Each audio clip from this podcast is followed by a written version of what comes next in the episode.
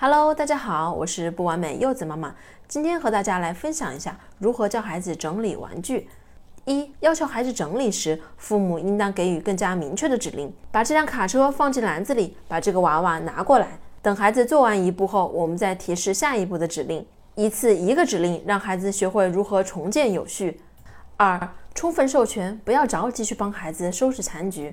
被鼓励的行为就会被重复，适当的容忍孩子一开始收拾的不是那么好，保护他的积极性，带着孩子一起每天练习，这个过程本身就是在建立孩子的信心。当孩子收拾完以后，父母可以这样表扬孩子：宝宝把玩具都放进了这个大篮子里，可以帮助妈妈一起收拾玩具了，宝宝真是长大了。第三点，创造好归位环境，建立收纳次序，给孩子准备一些收纳箱，在每个收纳箱外面贴上标签，这样每一类的玩具都有他自己固定的家。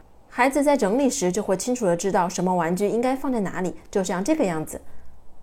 千里之行，始于足下。我们在养育一个成年人，而不是孩子。我们现在所做的一切，都是帮助他们以后能成为一个合格的成年人。感谢你的收看，我是不完美柚子妈妈，为你分享最有深度的育儿知识。咱们下次再见吧，拜拜。